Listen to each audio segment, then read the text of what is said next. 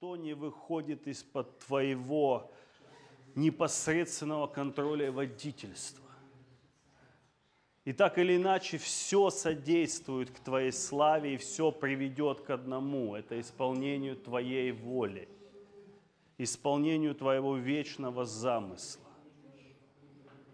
Мы благодарим Тебя, что в этом замысле Ты дал место нам. И мы, некогда язычники, некогда не знавшие Тебя, сегодня находимся в священном действии. Мы благодарим Тебя, Господь. Благодарим Тебя, что Ты избрал нас, что Ты открылся нам, что Ты дал нам познать истину, дал нам разумение, дал нам свет, дал нам понимание происходящего. И мы можем приносить уже сейчас плоды, плоды, которые будут пребывать во веки. Слава Тебе, Господь. И верим, если Ты даешь нам жить в эти смутные времена потрясений, значит, мы для этого и были рождены и сотворены. Значит, для этого Ты поднял нас, взрастил и подготовил. Поэтому мы молимся, да будет воля Твоя на земле, как на небесах. Мы поклоняемся Тебе и все венцы к Твоим ногам, Иешуа. Ты один достоин славы. Агнец, Ты один достоин славы. Тебе вся слава. Тебе вся честь. Ты Господь. Аллилуйя. Аминь. Аминь.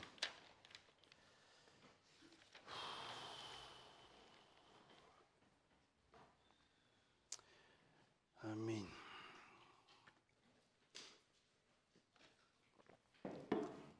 Иногда такой себе вопрос, ну не себе, Господу вопрос, Господи, смотрю иногда на, на братьев, служителей, ну так скажем, в каком-то мере коллег, коллег, кто проповедует, служит, есть знакомые. Смотрю, вообще не касаются темы там, войны, так хорошо двигаются. Ну, потому что тема такая, как ее не коснись, окажешься крайним. Вообще, с какой стороны не коснись. Сейчас такое время. А мне Господь вот и дает, и дает в эту сферу, в принципе, давно уже. И из-за этого, конечно, проблемы, куча людей потерялась, пропала с радаров, кто-то плюнул и пропал, кто-то просто пропал. И говорит, вы за тех или вы за этих. Да мы не за тех, не за этих. Я лично не за Украину, не за Россию. Я за Царство Божье, за Божью волю. Я не молюсь, чтобы победила та сторона или эта. Я молюсь, чтобы исполнилась Божья воля на земле, как на небе. И если что-то, что я говорю, допустим, вещаю, оно не соответствует слову, надо обличить, надо сказать не по слову, потому что написано вот так, а ты говоришь вот так. Но ведь то, что говорится, есть здесь. Если оценивать э, ну, проповеди, вот то, что говорится вообще в сферу этих военных всех событий, с позиции там, ну как ее называть, гражданской, социальной, патриотической, да, я не прав буду для многих. Но мы же проповедуем прежде всего, эти, этот канал, тут верующие одни, ну у нас, которые смотрят. Вы же тут верующие одни. Мы же не проповедуем эти вещи людям на улице. Соответственно, мы как верующие опираемся на Писание в том, что говорим. Это тестер, это вот проверочка. И если мы в Писании видим вещи, которые Бог делал и делает сейчас, кто может сказать, что это не Бог?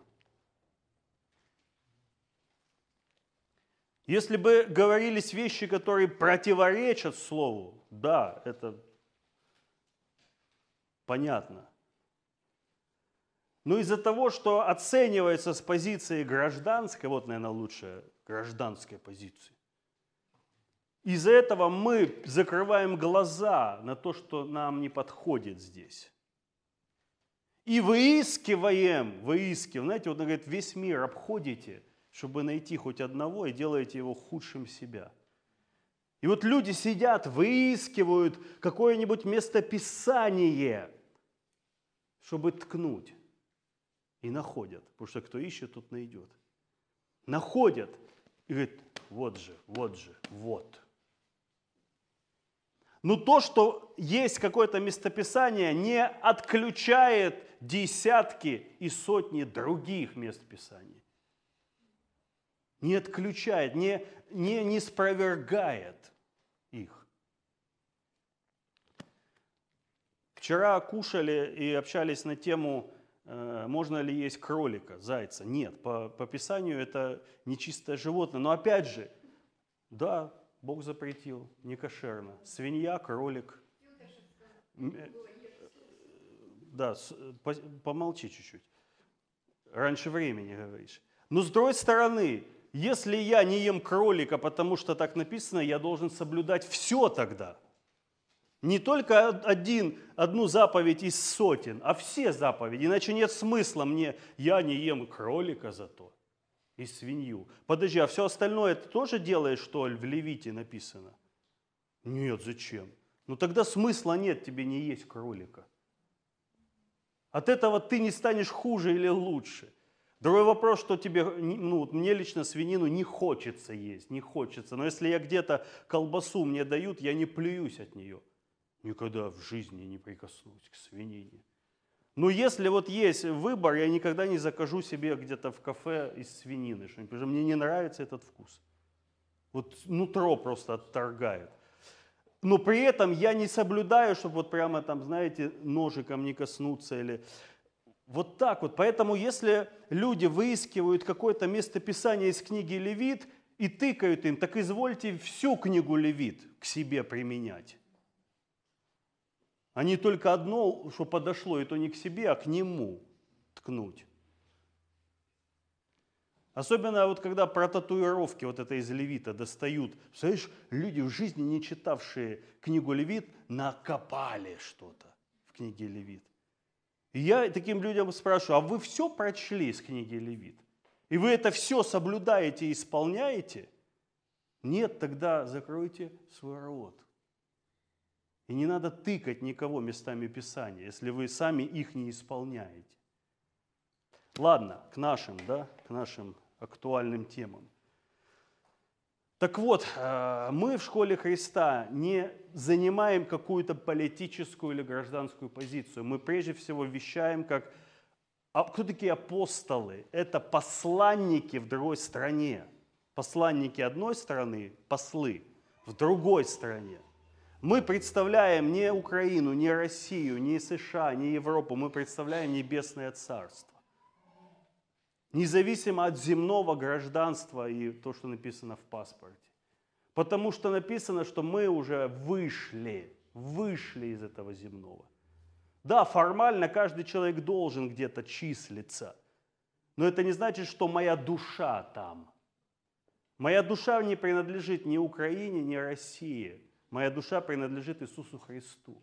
И я молюсь, чтобы Его воля исполнялась и для Украины, и для России, и для Европы, и для США, что бы это ни значило для этих стран, даже если это потрясение несет.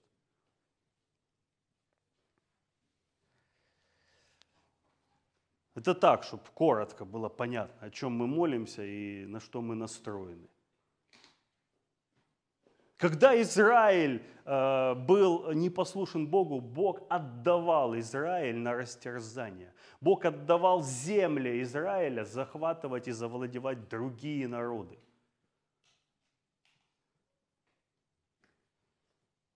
Это написано. Когда Бог начал отрезать части от Израиля, помните? Было. Они каялись, они обращались к Богу, и Бог возвращал им их потери. Такое было в Писании. Но в нынешней, вы, вот сейчас на наших глазах идет да, такая полномасштабная война. И вот знаете, наблюдая за этим всем, а не наблюдать не получается, мы слишком близко к этому находимся географически. Наблюдая за этим всем, а, мне открылось вот что, что в нынешней войне вот есть какие-то продвижения, как вот мы представляем, вот линия фронта, и вот тут армия, и тут. И вот они сошлись, и началась война, началась битва. И одна преодолела другую и захватила их территорию. Потом та вернулась, отбили и отодвинули назад. То есть раньше, возможно, было так. Но сейчас как происходит? Смотрите, в нынешней войне то, кто будет продвигаться, наступать, а кто будет отступать и пятиться назад, кто будет захватывать города, кто будет сдавать города, решается уже не на поле боя, а в кабинете. Не тот, кто сильнее и более меткий, не тот, у кого лучше оружие. Э, это решается в кабинетах.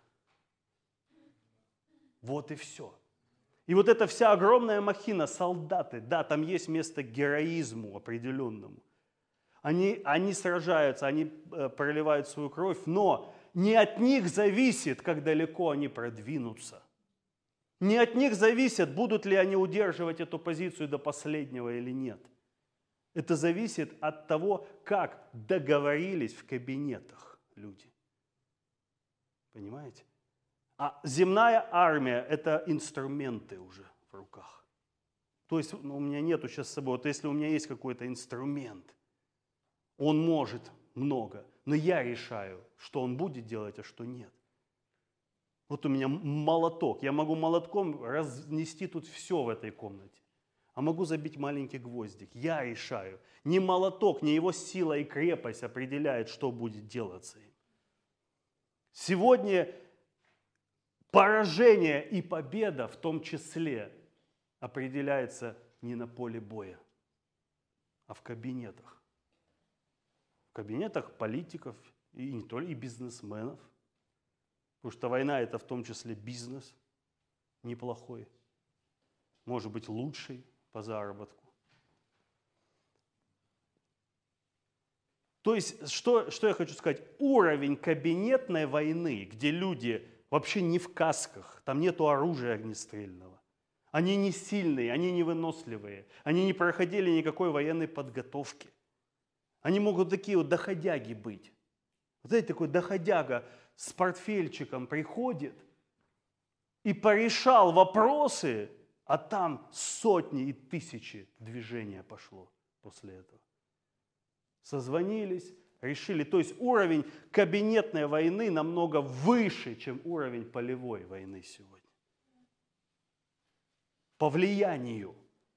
Какой бы смелый, храбрый и отважный не был солдат, он не может ничего сделать, если там сказали отступать отойти. Какой... Он говорит, да я, мы же здесь столько потеряли, столько... Отойти, сдаться, убраться. Или наоборот, наступаем, а тем сказали отойти. То есть как раньше, как вот в понимании моем была война, вот как вот вышли два боксера, кто сильнее, тот и победил, то сейчас нет. Победа за рингом определяется. Договоренности. И эта война, не, если на поле боя бывает затишье, там никаких затишей нет. Поговорили, кто-то куда-то съездил, раз на войне перемены на фронте. Куда-то двинулись, куда-то пришли, отошли, где-то что-то разбомбили, где-то что-то уничтожили. Если это так, то насколько же выше потенциал у церкви?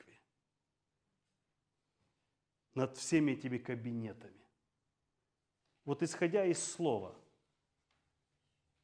если написано Господь поставляет царей и снимает, Господь, сердце царя в руке Господа, он его направляет куда хочет.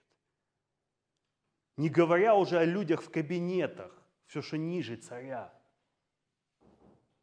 А у нас мы, его, царские, дети, священники, служители. То есть потенциал церкви в духовной войне, вообще в войне выше значительно, чем у кабинетной и полевой. И по сути итоги войны должны определяться в тайных молитвенных комнатах церкви, а не на поле боя или в кабинетах. Это я говорю теоретически так должно быть. Потому что Ишуа сказал, дана мне всякая власть на небе и на земле. То есть нету власти выше.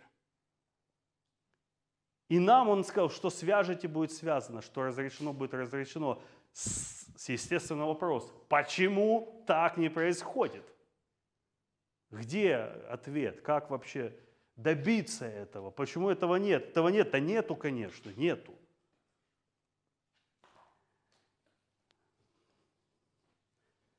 Для того, чтобы это было, необходим достаточный уровень зрелости, иначе мы будем уничтожать друг друга, верующие. То есть зрелость в каком смысле? Пророк Божий, Еремия, его народ, э, ну как, в осаде, в осаде, под атакой Вавилона. Иезекииль, Еремия, помните? То есть его стране пришли враги с оружием и угрожают. И Еремия заходит в тайную комнату и выходит с нее со словами «Сдавайтесь» вот тому царю Вавилонскому. Вот кто решает. Потому что если я гражданин такой, вот знаете, до мозга костей, я никогда такого не скажу против своей страны. Вот почему и власти нет в тайной комнате. Нужна зрелость такая, чтобы не быть движимыми своими эмоциями, душой и чувствами в этих вопросах. Вот тем будет доверена власть останавливать, как написано, верой останавливали полки, армии, войну останавливали, огонь угошали. Им будет доверена такая власть, но это власть не по моему хотению. Это даже если моей душе, как Авакум пишет, говорит, я должен быть спокоен, когда придет на народ мой грабитель, потому что Бог это определил – а я это высвободил в тайной комнате. Пророк Авакума, последняя глава. Вот этот уровень. Вот таким людям будет дано и обратное. Останавливать Иосафат, вы помните, что было. Пришел ангел из 180 тысяч. Чу, в один день. Обратили вспять реки, восстававшие на них. То есть необходим уровень зрелости церкви, чтобы в тайной комнате быть движимым не своими эмоциями и предпочтениями и флагами, а исключительно Божьей волей. Вот почему я сказал, мы не за тех, не за тех. Это не позиция такая ни вашим, ни нашим. Не, нет. Потому что иначе невозможно.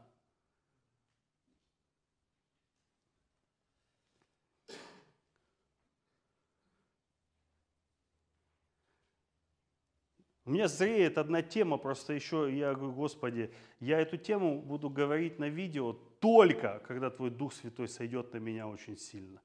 Я не собираюсь это говорить, потому что она уже созрела и внутри как ребенок носится. Просто вот своими какими-то усилиями. Я не идиот. Знаете, когда на тебя сходит Дух Святой, ты сможешь сделать то, что в, в обычном, в трезвом состоянии ты бы посчитал идиотизмом каким-то безумие. Но когда ты наполнен Святым Духом, ты начинаешь все воспринимать и видеть по-другому и готов на самые безумные поступки. Поэтому сегодня не буду глубоко вообще лезть в эту всю военную тему. Так вот, э, мое мнение и откровение, почему отчасти все эти военные потрясения допущены, чтобы церковь вошла в свое призвание – и взяла свою власть через вот это вот возрастание в тайной комнате. Чтобы пришло хотя бы понимание, что мы не должны в сторону свалить и молиться, Господи, хоть бы бомба меня не взорвала, хоть бы меня, хоть бы уехать куда-то, хоть бы где-то меня спастись, хоть бы это все, а взять власть и рулить. Вернее, Он это будет делать через нас. Но для этого надо быть не заквашенным патриотизмом, вот это гражданством своим – любовью к родине, вот хоть камни можете в меня кидать. Не заквашенным этим. Я Украину любил очень сильно, любил, вот душою, но Бог обрезал это. Не из-за того, что я теперь ее ненавижу, нет, потому что мои глаза закрыты были из-за этого. Я не видел ничего плохого из-за этого. У меня 2 плюс 2, 5 было, и 6, и 12 из-за вот этой душевной любви и привязанности. Но когда я приехал в 2015 году, вот мы вспоминали, ну скажу, да, я приехал в Киев, мы приехали еще на машине, мы одни из последних в Крыму меняли украинские номера, мы до последнего их оставили на машине. Когда уже штрафовать начинали. И вот последний, вот последний был какой-то задел, и мы поехали съездить последний раз на Украину на машине к, к родственникам – Э, потому что на российских уже нельзя было ездить на Украину. И вот мы приехали, и мы, моя душа, она вот к этому всему была. Мы выехали когда из Крыма, такое, знаете, ну, я, мы душевно ехали в какую-то свободу. Потому что говорили, что после Майдана мы дышим свободой там. И мы вот приехали в Киев. Я помню, папа говорит, я пошел молиться, я буду, ну, пойду погуляю по Киеву. Я очень люби, любил Киев душевно, мне нравился этот город. Потому что всегда, когда мы приезжали, там изобилие было радости, такого радушия в этом городе. И вот мы идем, я пошел один молиться, я иду молюсь, и мне страшно становится от всего, от духа, духа, который там. Но я душой к этому расположен намного больше, чем к российскому всему был. Еще раз скажу. И я вижу меч занесенный, и Бог говорит, я готов судить этот город уже. Но потому что сюда приехали, Бог привел э, многих служителей, беженцев тогда в Киев. Очень много съехалось людей в Киев. Говорит, они как милость для этого города. И я даю еще время ему как будто я шел какой-то в бетонном, вот духовно это как бетонный туннель, ни, ни деревьев, ни солнца, ничего. И я когда пришел уже на Майдан, это могила просто. Это была могила. Вот такой дух там стоял. Ничего не хочу сказать против людей, которые там погибли, они за что-то боролись. Вопрос не в том. Что сказал Бог? Церковь Киева позволила этому духу остаться прийти и остаться там, вот этому смерти, дух смерти. Она не противостала ему после всех этих расстрелов и так далее. Она позволила этому духу прийти. Дух смерти там стоял на центральной площади. Церковь Киева, те, кто приехали из других городов, они не были этим заквашены, и они еще, да, видите, 7 лет такая милость была. Но в итоге смерть начинает брать свое.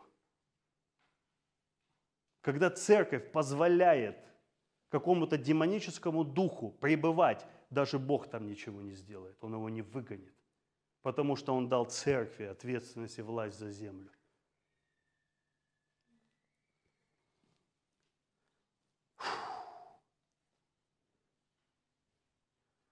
Какие же выходы? Я верю, что сейчас – очень у многих мышление меняется. Причем я не хочу сказать, что Россия такая красивая, если не будет смиряться, и сюда потрясения придут. Я не имею в виду ближайшие, а вообще в страну. США сейчас тоже вот, вот настолько от краха, вот настолько, вот чуть-чуть еще, если ничего не поменяется. Это сами говорят пророки из той страны, что говорит, мы летим в бездну сейчас, если ничего не поменяется. Поэтому не надо думать, что там Украина грешнее других. Нет, нет.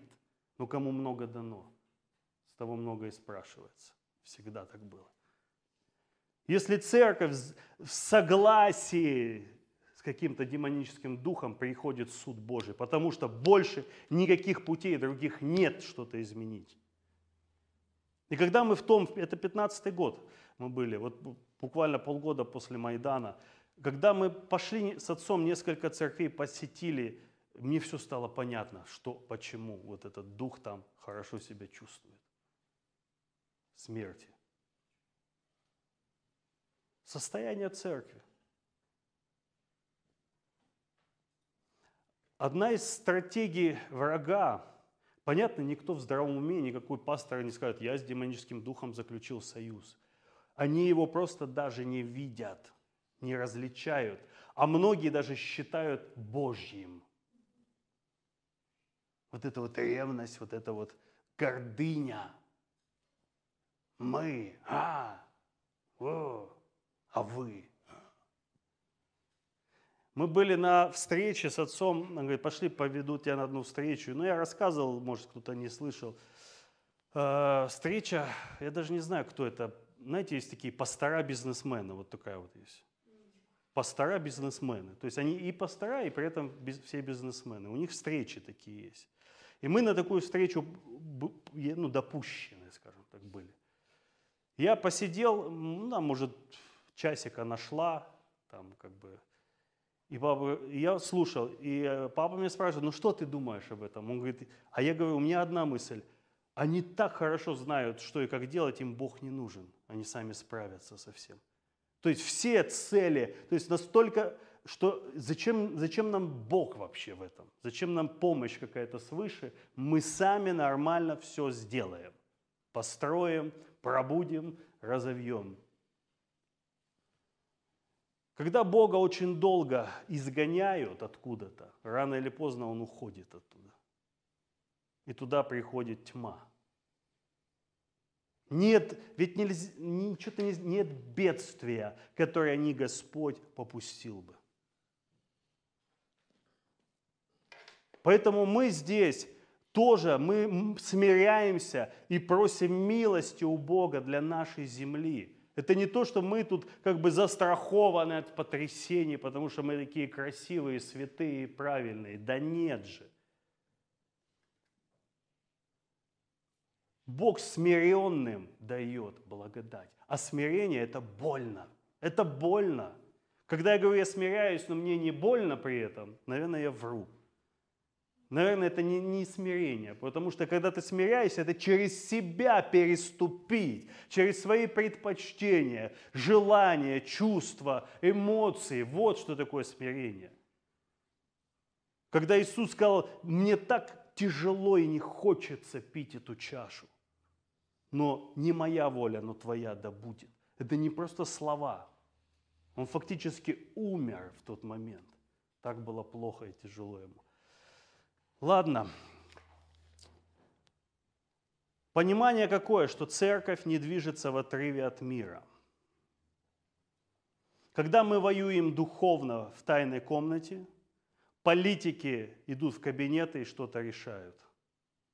То есть мы, это не происходит, мы там повоевали и как-то все само собой рассосалось. Нет должны быть приняты законы, указы, соглашения, договоренности. На это при, прямо мы влиять можем. На времена, сроки и так далее. И потом уже из кабинетов это выливается в физическое вот это непосредственно противостояние. И там или усугубляется, или ослабляется. То есть мы воюем духовно, кто-то воюет физически и, и кто-то в кабинетах. Церковь делает свою часть, а дальше уже по цепочке идут земные процессы. Мы часть целого. Мы, церковь, часть чего-то целого. Безусловно, самая важная Божья часть, но Он нас поместил. Говорит, не молюсь, чтобы взял их из мира. Помните? Мы не уходим в горы жить, мы не делаем какую-то секту закрытую от всех, чтобы своим кругом только жить. Мы живем в мире, мы слышим маты, мы видим злость, мы видим грех. И Бог говорит, вот куда я вас поместил. Вы соль земли. Соль. Если же мы бросаем эту высоту, ее заполнит враг. Что и происходит. То есть, если церковь не берет власть, которая ей дана, ею будут пользоваться другие. Причем, скорее всего, руками церкви. То есть, вот самая, на мой взгляд, э, высшая, но может быть одна из высших целей дьявола – использовать церковь, рожденных свыше, не мертвых, а рожденных свыше для своих целей. Этим он может ткнуть Бога и сказать, смотри, твои дети желают зла и смерти другим детям. Смотри, они принимают мой дух и думают, это помазание от тебя. Смотри, они пьют эту блевотину и дресню и считают это елеем Духа Святого. Вот его цель.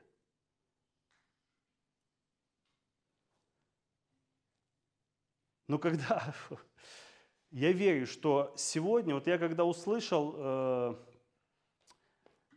когда вот эти еще февраль, март, вот первые вот эти прямо военные действия начались, и я услышал несколько проповедников с Украины, находящихся в Украине, э, которых я даже не знал, их проповеди.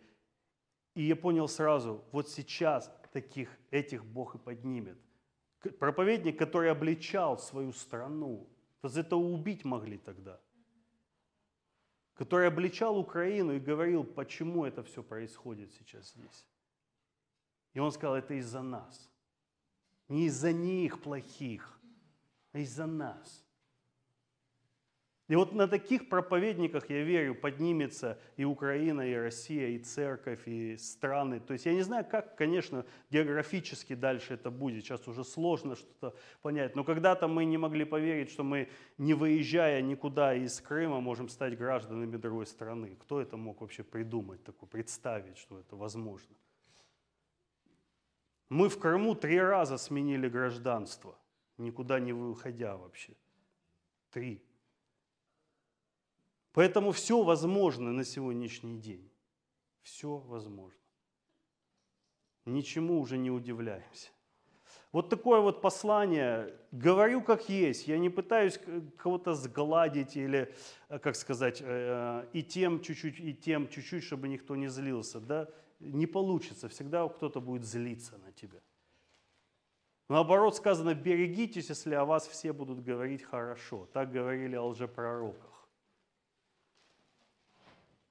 Бог отрезал, когда э, вот эту вот душевную любовь и привязанность к Украине я начал видеть много, потому что я не видел этого, я жил и не видел, я даже не, не понимал, ну, как сказать, сейчас думаю, как можно было не видеть и не, не понимать этого.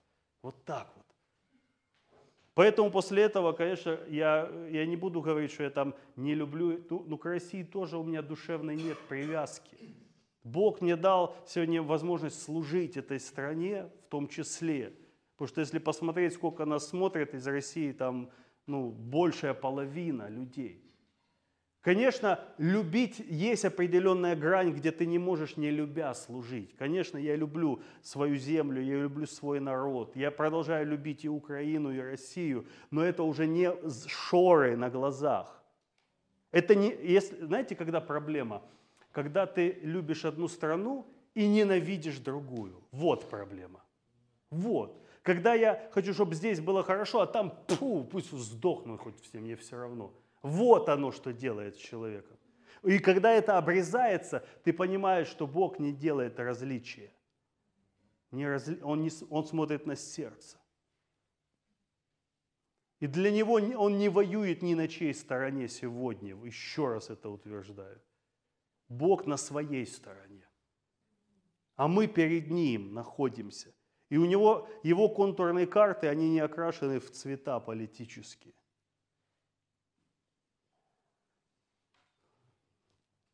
Поэтому я верю, что вот сейчас и рождается на наших глазах апостольская церковь и в России, и в Украине, вот через вот эти вот потрясения. И те, кто пройдут их и выйдут из, ними, из них переплавленными, как золото, они станут основой будущей. И вы знаете, у апостольской церкви в России и Украине не будет никаких противоречий. Вообще. Им не будет тяжело друг друга любить, им не надо будет встречаться и прощать друг друга. Им не надо будет, я с тобой буду общаться, если ты вот тут на коленях покаешься передо мной и моей стороной. Такого не будет. Они выше этого. И с такими людьми я общаюсь, есть люди, с которыми я общаюсь, они пишут на украинской мове, и мы нормально общаемся, без каких-то вот этих вот, сейчас, сейчас выпад какой-то будет, сейчас что-то скажут. Нет. Ты можешь общаться и не бояться, что там нож за спиной у человека. Потому что мы одного духа. Дух один. Аминь. Господь, Тебе за все слава. Спасибо Тебе за то, что Ты даешь нам разумение в эти смутные, да, дни, когда эти бури поднялись и так тяжело видеть ясно. Ты показал еще до начала всех этих физических боевых действий, что очень много есть молитв, которые создают эти помехи. Мы верим, что за, эти, за это время, почти уже год, многие были исправлены, многие были настроены. И сегодня молитва церкви начинает звучать в унисон с твоей молитвой, с твоей волей, с твоими желаниями. И ты сказал, я услышу небо, а небо услышит землю. Мы верим, что есть вот этот резонанс и отстройка этих частот Духа, которые сегодня происходят в теле Христа. Конечно, во всех, кто так или иначе вовлечен физически, духовно, душевно во все эти военные события. Мы благодарим Тебя, что Ты настраиваешь нас на одну чистоту. И придет момент, когда врагу просто нечем будет крыть, и смерть вынуждена будет отойти. Смерть, где Твое жало? Ад, где Твоя победа? И Иешуа умер и воскрес из мертвых. И мы призываем сегодня жизнь и силу воскресения, прежде всего, на отношения в теле Христа, на отношения в церкви, на территории Украины, России, Белоруссии, Европы, где бы это ни было. Все эти места, которые сегодня были разорваны, растерзаны, и там хлещет кровь, мы призываем туда дух и силу воскресения из мертвых, чтобы поднялась поднялась твоя Хаиль, твоя невеста, апостольская церковь. И переломила хребет этому Левиафану, этим духом смерти, которые сегодня собирают свою жатву. Торжество твоей жизни над смертью. Слава тебе за все. Ты не есть Бог мертвых, ты Бог живых, и у тебя все живы. И мы от имени нашей земли, нашей, нашего народа говорим, не умру, но буду жить и возвещать о великих делах Господних. Аллилуйя. Аминь. Аминь.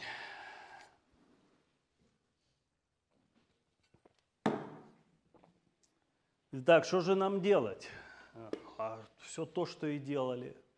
Смиряться, поклоняться, возрастать, посвящать себя Богу, чтобы оказаться бесквасным.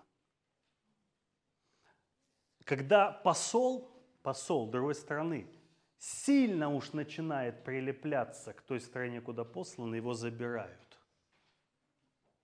Послы же не находятся там десятилетиями потому что им нельзя прилепиться душой к этой стране, завести друзей, знакомых, любимые кафе, любимые магазины, потому что твоя страна может войну объявить этой. И ты должен быть на стороне своих.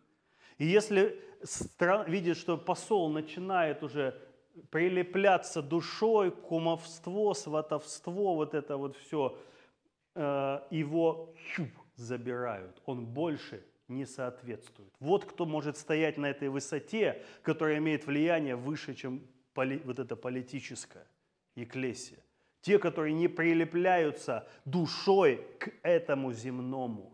Это не значит, что мы желаем зла. Послы не желают зла той стране. Но они должны быть прилеплены всем сердцем только к своему, кто их послал, послал туда. Иначе они начнут, э, ну просто предавать своих. Вот так вот, верность небу, что вот эти вот политические шоры, я не знаю, как гражданские шоры были сняты, и мы начали видеть, что 2 плюс 2 – 4, даже если это мое любимое. Я не могу убрать бал, потому что мне нравится это, и сказать 2 плюс 2 – 3. А те, которые мне не нравятся, 2 плюс 2 – 5. Накинуть один еще негативный балл, просто потому что они мне не нравятся. Вот так вот мы, люди, наша арифметика. Но у Бога написано мерзость пред Господом, неверные весы, гири, вот эти, мерзость. Что это такое? Когда мы, я, допустим, там гражданин э, там, Украины, смотрю на Россию и накидываю им там какой 2 плюс 2, 55 у меня в ту сторону. Или я, гражданин там, э, России, смотрю на Украину и там убавляю, прибав... То есть понимаете, о чем речь? Вот что такое быть свободным, когда я вижу, даже если мне больно, неприятно, но 2 плюс 2 – 4. Да, так. Так поступали пророки. Пророков за это убивали. Что они говорили пророкам? Уберите от наших глаз святого Израиля. Не хотим мы знать, что 2 плюс 2 сколько будет. Мы сами хотим это решать. Это вот притча о бревне и соринке, получается. Поэтому мы молимся э, о скорейшем, безусловно, завершении войны. Это, это безусловно.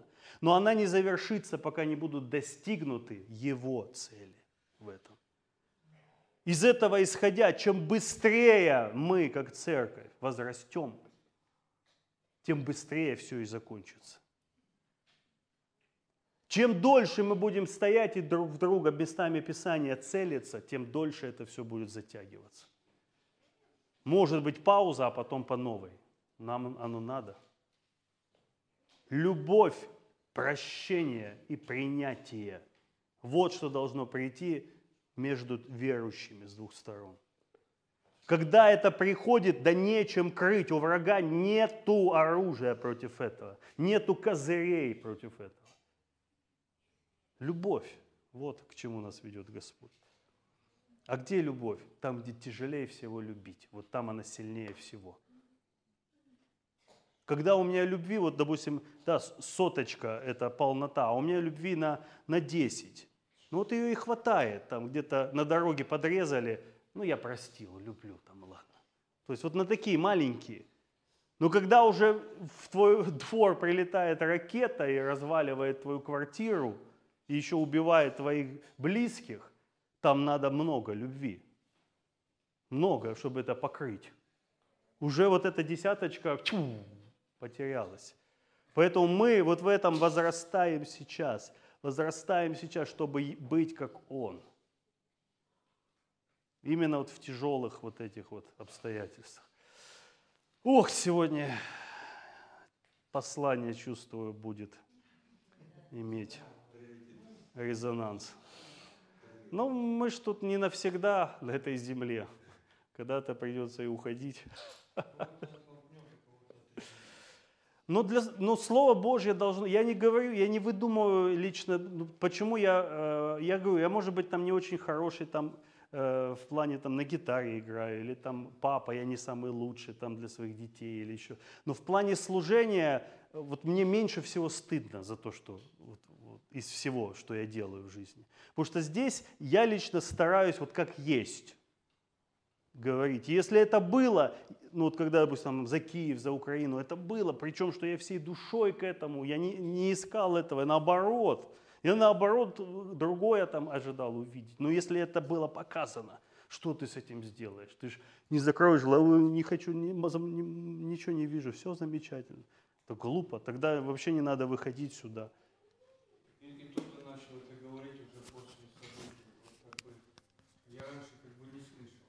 Ну я, да, я, конечно, я, я, мне страшно было об этом говорить. Я поделился сразу с отцом, конечно, этими вещами. А, но это такие вещи, которые, ну, как сказать, ты думаешь, э, ну, малодушие, малодушие, оно вот есть. Ну как это людям сейчас услышать? Это же такое. да и себе проблемно жить. Но это было, это было, Бог показывал, что может. Поэтому, если мы там, допустим, где-то что-то, и туда пришла милость, вот как эти, да, мы вспоминаем, семь коров, семь тучных, потом семь худых. То есть Бог дает иногда время, помните, Он говорит, не приносит плодов, не приносит плодов. И, и Иисус говорит, дай мне еще один, еще один год, я еще попробую. Но в конце концов, если и год за годом, год за годом никаких плодов срубают. Для того, чтобы посадить туда то, что принесет плоды. Аминь. Ну, Иисус царь в любом случае. Всем шалом ближним, дальним и очень. Аминь.